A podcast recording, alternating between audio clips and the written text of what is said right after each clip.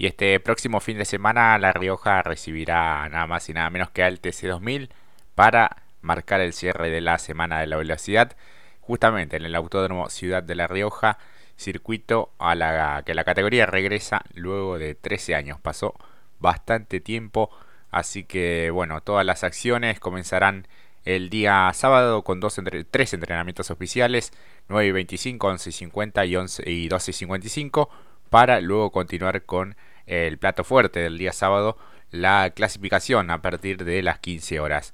El domingo eh, seguimos con este formato de dos finales, la primera a las 11 y 30 de la mañana y la segunda a eso de las 12 y 50 con eh, una duración de 25 minutos más una vuelta cada una. En el caso del TC2000 Series, dos ensayos oficiales a partir de 10 y 40 y 13 y 25.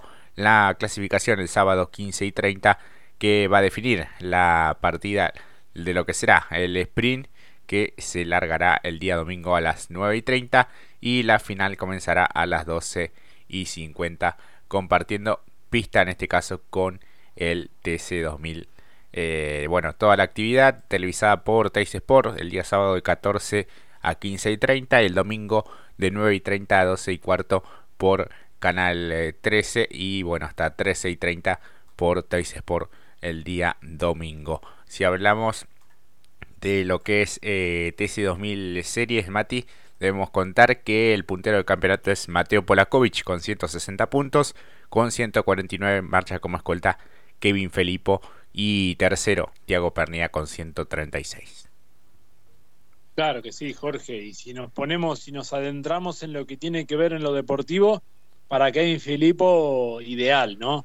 Porque viene a hacer podio en lo que fue la aventura del Top Race, y abriendo justamente el telón de la Semana de la Velocidad, hizo el podio en la primera competencia, en lo que fue el Top Race, por ende, llega de muy buena manera justamente para esta gran prueba que se presenta para este fin de semana. Exactamente, la verdad que bueno, le ha sentado muy bien lo que fue este trazado riojano, así que veremos si aprovecha justamente la oportunidad para eh, sacar alguna pequeñita ventaja al resto de, sus rivales que no han eh, visitado este trazado. Después aparece Capurro con 132 puntos, con 105 ya un poco más lejos Emiliano Stan. Eh, por delante de Persia, de Traverso, Sebastián NG, Figo Besone y Adrián Siochi. Bueno, algunos de estos pilotos han tenido alguna que otra participación. Eh, creo que bueno, le está costando un poco más a la categoría reunir una, una buena grilla a comparación de años anteriores y por eso también es que en este caso va a compartir pista en lo que será la segunda final del TC2000 eh, justamente teniendo el sprint el día domingo un poco más eh, temprano. Si hablamos de TC2000, debemos contar que después de lo que fue la última fecha ha cambiado el liderazgo.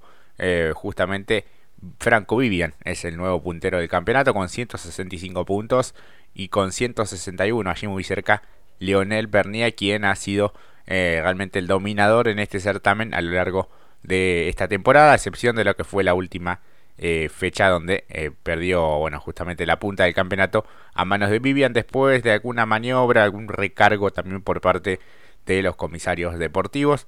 Ignacio Montenegro es el tercero con 156 puntos y Arduzo marcha cuarto con 139 por delante de Facu Márquez que en su temporada de debut está haciendo las cosas realmente muy bien y está quinto en el campeonato con 117 puntos.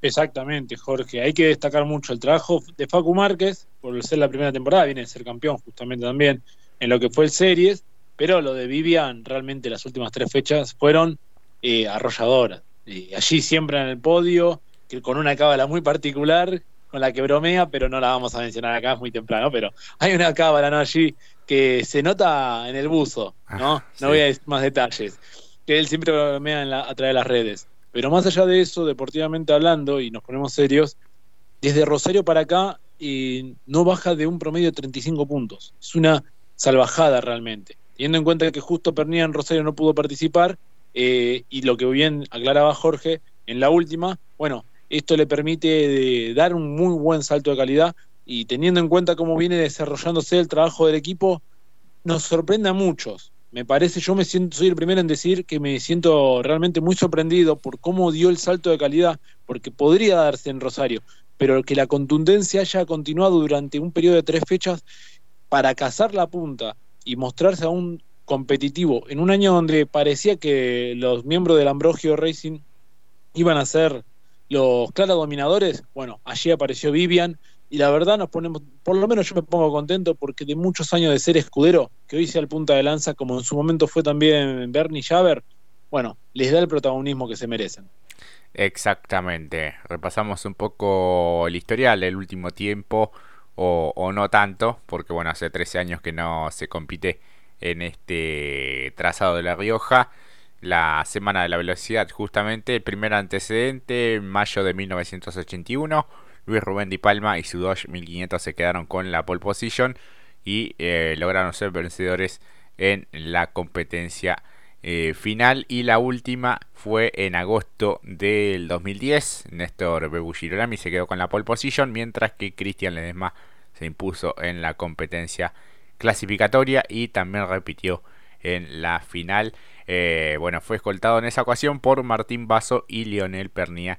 Eh, bueno, uno de los eh, pilotos que todavía continúa en esta actividad y en esta categoría, obviamente. Exactamente. hablando en función de lo que ya vivimos, ¿no? La semana, mejor dicho, el fin de semana anterior, ojalá que la, la, trayectoria ideal esté un poquito más engomada, o mejor dicho, todo el trazado, porque se vio mucho que lo que le sucedía al Top Race, eh, que al perder, al salirte un poquito de la huella, eh, te castigaba, eh, te abrazaba a irte a, las afueras del circuito. Esto le pasó, por ejemplo, en el Top Race Series a Leandro Pajarito González, cuando venía para cuarto quinto. Fue leve la salida de la trayectoria ideal y cómo el auto mismo no se fue para afuera, perdiendo mucho terreno. Bueno, eso también complicó un poquito el espectáculo, ¿no? no lo pudimos decir en el bloque, pero lo que decíamos, eh, se notaba que al salirte mínimamente, por eso las trayectorias fueron tan marcadas en lo que fue el domingo para el Top Race y hoy no permitió un espectáculo como el que es debido. Creemos que si ya con lo que se ha realizado la actividad el fin de pasado, debe llegar en óptimas condiciones para tener un mejor espectáculo para el TC2000. Exactamente. Bueno, las entradas a un precio muy popular, eh, te digo 1500 la general para todo lo que es el evento. Eh, después hay algunos combos eh, generales anticipadas a 2500 pesos y anticipadas para boxes a 3000 o hay también un combo para boxes a 6000 pesos.